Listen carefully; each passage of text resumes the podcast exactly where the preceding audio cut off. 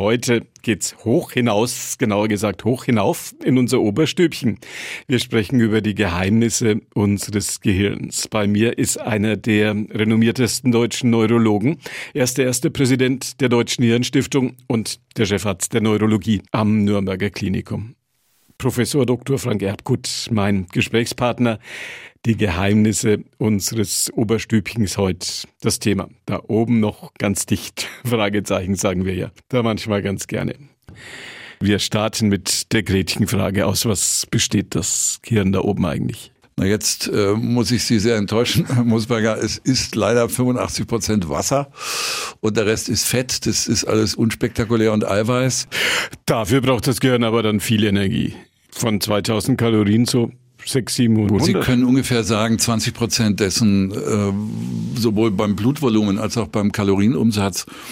Und äh, wenn Sie jetzt mal gucken, nehmen Sie es mal am Blut, äh, das Gehirn wiegt, sagen wir mal, durchschnittlich 1500 Gramm.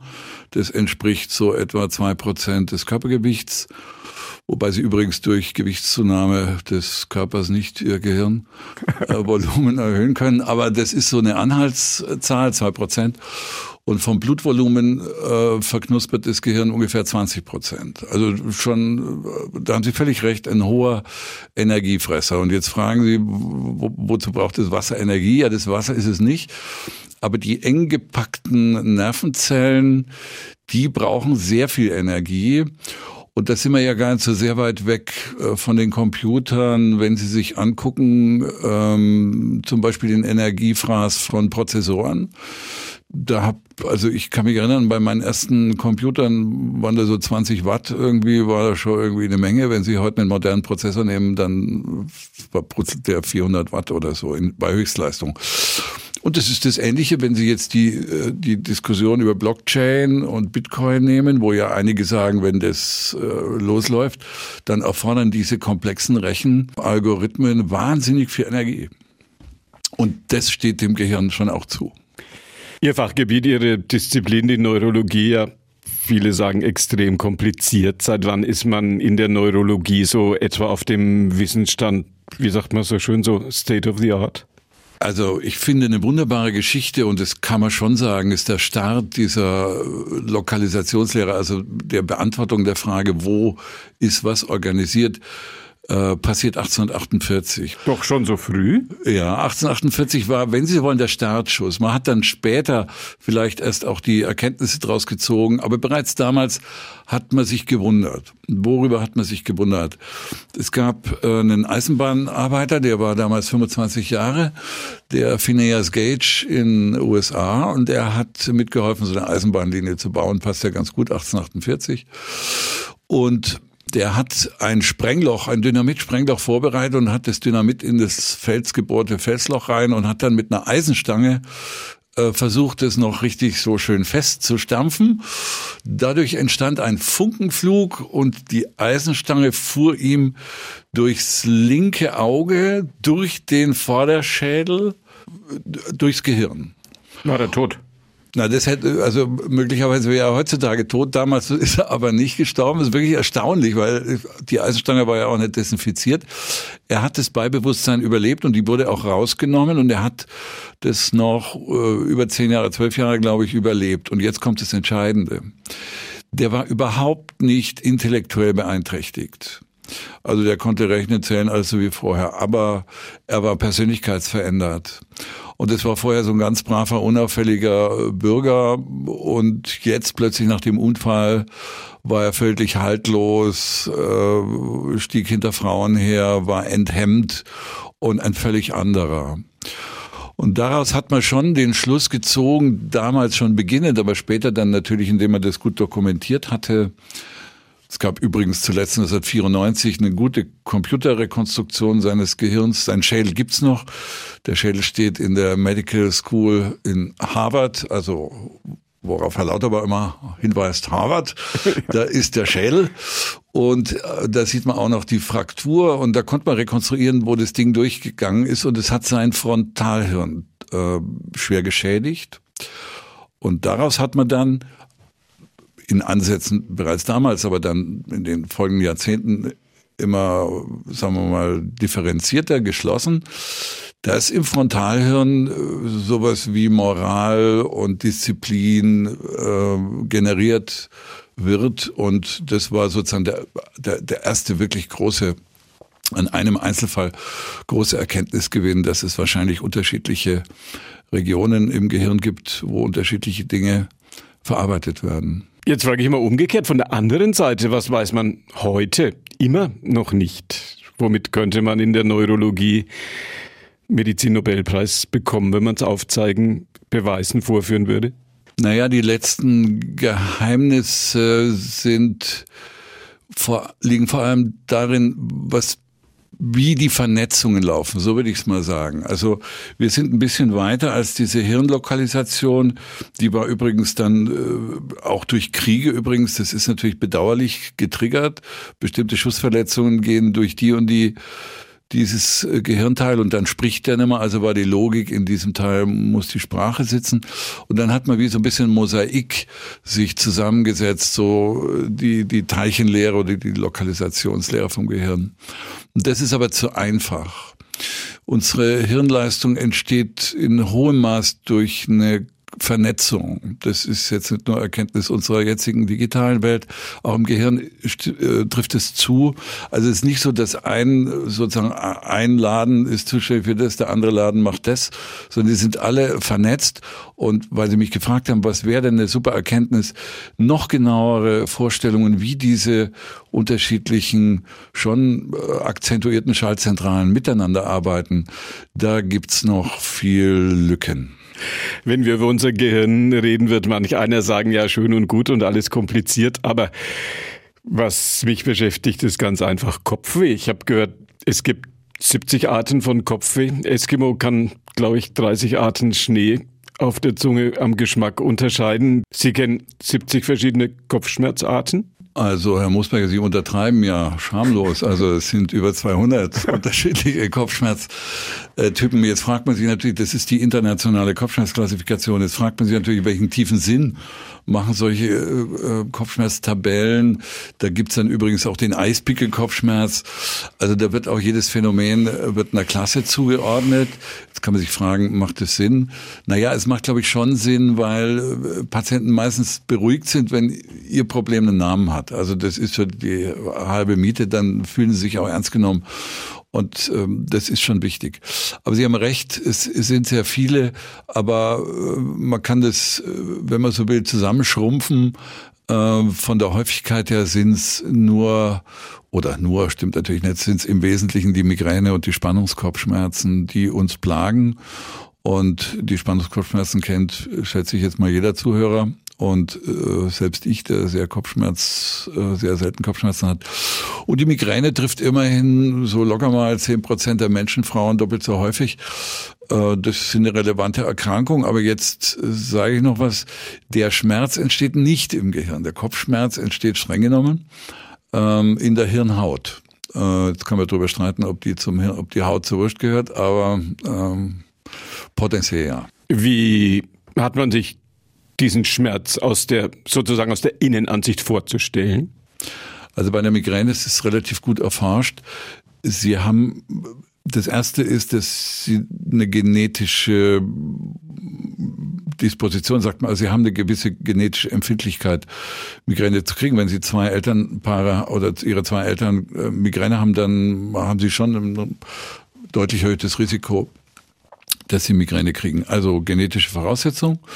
Und dann passiert, dann haben sie sowas wie einen Migräne-Schalter oder Migräne-Knopf tatsächlich im Gehirn. Das ist der, der sagt, okay, kann man, ich lasse so eine Lawine loslaufen. Was ist die Lawine? Ähm, die Lawine sind Nervenimpulse über den Trigeminusnerv und seine Ästchen, die auch an den Gefäßen entlang gehen, den Gefäßen der Hirnhaut, und die dann dazu führen, dass die Hirnhautgefäße sich erweitern und das macht den Schmerz. Die weiten äh, Gefäße machen den Schmerz. Den Kopfschmerz aus. Und dann kommen Sie und Ihre Kollegen mit einem Medikament, sagen, einnehmen, dann wird nicht mehr geballert und es wird alles gut? Ja, es, also die Migräne-Medikamente haben sich auch schon verbessert. Also die, wir hatten ja schon von Botenstoffen geredet, also diese, dieser Weg von dem Migräneknopf, der im Gehirnstamm sitzt und der offensichtlich irgendwie überempfindlich. Das ist so wie wenn die Heizung schon bei 15 Grad äh, anspringt, dann sagen sie, dann soll aber erst bei 5 Grad. Dieser Migräneknopf ist irgendwie überempfindlich. Daran kann man was ändern und in diese Richtung zielen zum Beispiel so Entspannungsprogramme und Verhaltensänderungen, regelmäßigen Schlaf und so weiter. Der zweite Punkt sind diese Übermittlungen, diese äh, synaptischen Erregungen über den Trigeminusnerven und da gibt's Botenstoffe wieder. Also gibt's Elektrik und Chemie und da gibt's jetzt als letzte sehr erfolgreiche äh, Migränemedikamente, welche diesen Überträgerstoff auch wieder abfangen. Auch das wieder ein sogenannter monoklonaler Antikörper, der gezielt gegen diese Überträger vorgeht, wo sie wirklich manche Menschen heutzutage heilen können von der Migräne. Egal ob jung oder alt, es gibt immer den Typus von uns, der sagt, ich würde gerne mein Gehirn ein bisschen trainieren. Im Alter sagen dann viele, ja, da muss man Gehirnjogging machen. Funktionieren diese Dinge? Also grundsätzlich funktioniert das schon. Äh, die Erwartungen, dass es sehr viel bringt, vor allem dann, wenn man Einschränkungen hat, die ist vielleicht ein bisschen übertrieben, aber es gibt so diesen Spruch, uh, use it or lose it, übersetzt, du musst es benutzen, sonst verlierst du es. Das ist schon grundsätzlich richtig. Wohin verlieren sich diese Sachen? Wo geht das hin, wenn man bedenkt, man hat in der Schule, sagen wir mal, sieben, acht Jahre Französisch gelernt, 30 Jahre nicht mehr gesprochen, fast ist es weg. Wo ist es hin? Wo ist das? Also sie ist, es ist schon noch irgendwo. also es ist nicht verdaut, wegverdaut worden. Also ich, ich will es mal so erläutern, so aus neurologischer Sicht. Unser Gehirn ist ja ein sich ständig veränderndes und das liegt an ständiger Neubildung von Synapsen, also von kleinen Drähtchenverbindungen. Und die sind ständig aktiv und die äh, zum Beispiel, wenn wir uns jetzt miteinander unterhalten oder wenn uns jetzt Menschen zuhören, dann ist Ihr Gehirn, Herr Moosberger, nach unserem Gespräch ein anderes als vorher, rein materiell. Sie haben andere Synapsen, Sie sind wirklich da. Ihrs auch? Und meins auch, genau. Das ist ja, äh, wenn man ein bisschen Neurophilosophie macht, die interessante Auflösung der alten Kontroverse Hegel versus äh, Karl Marx. Ne? Hegel war der Idealist und hat gesagt, es sind die Gedanken, es ist unsere nicht materielle Welt, die uns treibt und bestimmt. Und der Marx hat ja auch jetzt ein bisschen vergröbert gesagt, es ist die Materie, würde aufs Hirn äh, angewandt bedeuten, das ist Materie und aus der bestehenden entstammt der Idealismus. Und das kann man gut auflösen mit den Forschungen von dem Eric Kandel, der einen Nobelpreis gekriegt hat dafür. Ist ja ein äh, ähm, österreichischer Jude, der ausgewandert oder ausgewandert ist vielleicht äh, einfach euphemistisch, der vertrieben wurde mit seiner Familie. Und der hat ja an einer Meeresschnecke, der Aplysia, das ist so ein plumpes Ding, äh, super toll und da gibt's Filme drüber von ihm, wo, wo sie sehen, wenn diese Aplysia irgendwie neue Erfahrungen macht, dann wachsen wirklich in Windeseile neue solche, äh, solche Sprossen aus. Das heißt, während wir reden, also das ist jetzt Idealismus, das ist Hegel, wir philosophieren jetzt quasi, wachsen in unserem Hirn materielle Dinge. Also damit kriegt man Marx und Hegel zumindest so halbwegs gut äh, neurowissenschaftlich begründet ähm, zusammen. Und das bedeutet natürlich, dass das Gehirn sich ständig verändern kann. Und jetzt kommen wir zurück auf die Eingangsfrage, ist denn aktiv, hat das was Positives? Ja, weil sich eben dadurch diese Synapsen immer neu bilden. Und jetzt zu Ihrem verloren gegangenen Französisch. Was ja, Französisch? Ist das? Ja, das ist ja weg. wenn Sie jetzt, ich, ich würde mit Ihnen fast eine Wette abschließen, wenn Sie sich jetzt neu Französisch aussetzen, Sie gehen mal nach Frankreich drei Monate, sagen, ich lebe jetzt in Perigord und dann kommen sie mit der Dorfbevölkerung in Kontakt und dann plötzlich, ich würde fast garantieren und mit ihnen wetten, dann kommt so manches wieder von dem sie jetzt nicht wissen, dass es noch da ist. Gut, das ist jetzt die eine Seite, wo die Sachen weg sind. Auf der anderen Seite sind wir alle vor allem jetzt auch in unseren modernen Tagen ja ständig mit einer Wahnsinnsflut von Dingen überfordert oder konfrontiert, muss man sagen, die auf uns einströmen. Wir entscheiden, wir im Kopf, wie entscheidet unser Gehirn, was da, was da überhaupt gemerkt wird und was gleich wieder weg muss. Vielleicht, wo ein Gefühl dabei ist, das bleibt und alles andere weg damit? Ja, es ist so, dass unser Wissen äh, oder unsere Gedächtnisinhalte, die ja verschiedene Stadien durchlaufen, Arbeitsgedächtnis, Kurzzeitgedächtnis und dann wird entschieden, was wird abgespeichert. Und Gott sei Dank wird viel rausgekickt weil sonst wäre es tatsächlich eine Überforderung. Also wenn wir uns alles minutiös merken würden, bis im Detail, dann äh, würde das nicht förderlich, denn Prioritäten setzen ist äh, im Prinzip eine ganz wichtige Aufgabe. Wir müssen ja Wichtiges von Unwichtigem unterscheiden, das tun wir ständig. Und jetzt Ihre Frage der Emotion. Es ist so, dass Dinge, die zum Beispiel Emotions beladen sind im Sinne von Aufregung, von Freude, von besonderer, herausragender Bedeutung, dann werden nicht nur die damit unmittelbar zusammenhängenden kognitiven Dinge, also äh, Inhalte gespeichert, sondern auch das Sicherheitshalber mal das, was zuvor war und was hinterher war. Da wird ja immer gern angeführt, der 11. September, und das stimmt ja in gewisser Weise auch. Ähm, wenn ich Sie fragen würde, was haben Sie am 9. Mai 2005 äh, gemacht? Muss ich nachgucken, vielleicht gibt es noch altes Redaktionsprotokoll. Müssen Sie nachgucken und selbst wenn Sie nachgucken und wüssten, es war Dienstag, äh, fällt Ihnen nichts mehr ein. Und wenn ich sage, da haben Sie aber ja. abends mit der Frau XY äh, vom Funkhaus telefoniert, dann wissen Sie auch nicht viel mehr. Genau. Aber der, die Bilder vom 9-11, äh, also bei uns zum Beispiel zu Hause ist es so, dass meine Frau immer noch genau weiß, dass sie am Vormittag, also noch zuvor, mit äh, einem, einem Ferienhausvermieter äh, in einem Skigebiet verhandelt hat. Und das hatte sie ja jetzt nicht unbedingt vor, sich das zu merken. Aber sie war, also diese Verknüpfung hat sie immer noch. Sie hat gesagt, ach ja, bei 9-11 habe ich mit dem Ski äh, Ferienwohnungsmann telefoniert. Da hat einfach das Gehirn gesagt, oh, also jetzt, jetzt emotional ist jetzt irgendwas los. Und hat mal sicherheitshalber alles, was im Umfeld so vielleicht fast unter normalen Bedingungen abgelegt worden wäre, mal sicherheitshalber äh, ins Archiv gelegt und gesagt, you never know, was da noch kommt. Und das ist schon eine tolle Fähigkeit des Gehirns.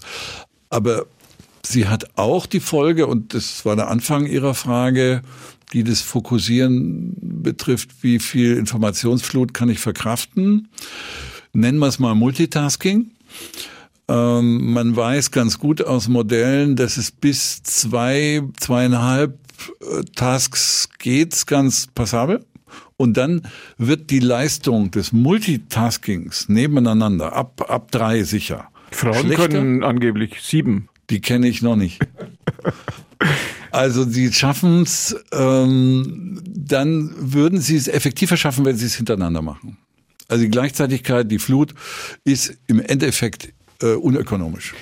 Haben wir so, haben wir ein Kurzzeit, ein Mittelzeit, ein Langzeitgedächtnis, wo das reinkommt, was wir wir uns ein Leben lang merken und können ja. Neurologen sehen, wo das im, im Gehirn, in welchem Kästchen das drin liegt? Ja, ja, wir haben wir haben ja auch tolle, also tolle äh, Krankheiten, die uns das immer wieder zeigen, wie das ist. Also es gibt ein Ultra, Ultra Kurzgedächtnis, das ist so ganz äh, so sekundenlang gültig, dann das Kurzzeitgedächtnis und dann etwas abgestufte Langzeitgedächtnisinhalte. Und äh, da gibt's ja Störungen, zum Beispiel von dem Kurzzeitgedächtnis, das ist zum Beispiel im Hippocampus verschaltet. Wo ist der? Der Hippocampus ist äh, sozusagen das Seepferdchen äh, im, im mittleren Gehirn auf beiden Seiten, ähm, so oberhalb der äh, der Hypophyse, also äh, mittendrin. Und, und das ist, ähm, der macht diese ganzen Entscheidungen, kommuniziert auch mit Emotionen. Und um nochmal zu der Krankheit zu kommen, äh, es gibt eine Krankheit, die heißt medizinisch jetzt transiente globale Amnesie. Sie könnten auch salopp sagen äh, Blackout. Ähm, die gibt's in Nürnberg so 50 Mal im Jahr. Die kommen fast alle zu uns. Und das Merkwürdige ist so das typische Beispiel, also äh, Wochenende samstags, Rentner-Ehepaar, er 67, sie 65. sie rupft irgendwelche Büsche raus und so. Und hat da schon irgendwie einen Haufen gemacht neben der Terrasse. Und dann ruft der Mann sie zum Kaffee trinken. Und dann sagt die, was, was tun denn die Büsche hier da? Wer hat denn die da hingelegt? Der Mann sagt, hallo, du, du hast doch gerade, ja, wieso, was, was ist denn überhaupt los? Warum äh, sitzen wir jetzt hier? Der Mann sagt, ja, wir wollen Kaffee trinken und, ja, aber warum liegen die Büsche denn hier? Er sagt, der Mann, du hast sie doch gerade hier aufgeschlichtet, merkst du halt mal. Also ein völlig ratloses, äh, herumirren im, im bezuglosen Raum. Wenn Sie Frau fragen, wie heißt du, weiß sie alles. Aber nur das, was gerade geschieht, das läuft durch den Hippocampus durch einfach äh, und wird überhaupt nichts mehr gespeichert. Müssen sich diese Menschen Sorgen machen? Kommt Nö, die müssen sich keine Sorgen machen. Es geht innerhalb von 24 Stunden wieder weg. Es kommt nur zu 10 Prozent wieder und ist harmlos. Es hat nichts zu tun mit Schlaganfall. Es hat nichts zu tun mit anderen äh, bedrohlichen Gehirnerkrankungen. Es ist manchmal lästig. Äh, die Gartenarbeit habe ich deswegen zitiert, weil es oft nach Anstrengungen oder oft häufig nach Anstrengungen passiert. Manchmal ist es sehr gebunden an bestimmte Anstrengungen. Es gibt wirklich, äh, es gibt es zum Beispiel nach dem Koitus. Ähm, das ist dann äh, zum Beispiel schon auch nicht unbedingt partnerfreundlich, wenn dann der Partner hinterher fragt, was war eigentlich jetzt und was ist hier eigentlich los? Also das klingt jetzt lustig, ist aber dann doch äh, wirklich blöd. Also insofern kann das schon mal unangenehm sein, aber gefährlich und bedrohlich ist es nicht. Einer der renommiertesten Neurologen, Land auf, Land ab, Erster Präsident der Deutschen Hirnstiftung und Chefarzt der Neurologie am Nürnberger Klinikum. Schön, dass Sie hier waren. Viel gelernt heute. Vielen Dank, Herr Mosberger. Wenn Sie erst ein bisschen später dazugekommen sind, das Gespräch mit Professor Dr. Frank Erbgut können Sie nachhören. www.radiof.de vor Spezial als Podcast so ab 21 Uhr oder vielleicht jetzt schon 2045 kann man es nachhören und auf unserer fränkischen Internetplattform podu.de Wort Spezial gibt es das ebenfalls zum Nachhören rund um die Uhr. Ihnen danke fürs Zuhören und noch einen gemütlichen Abend bei Radio F auf der 94.5 wünscht Ihnen Günther Moosberger.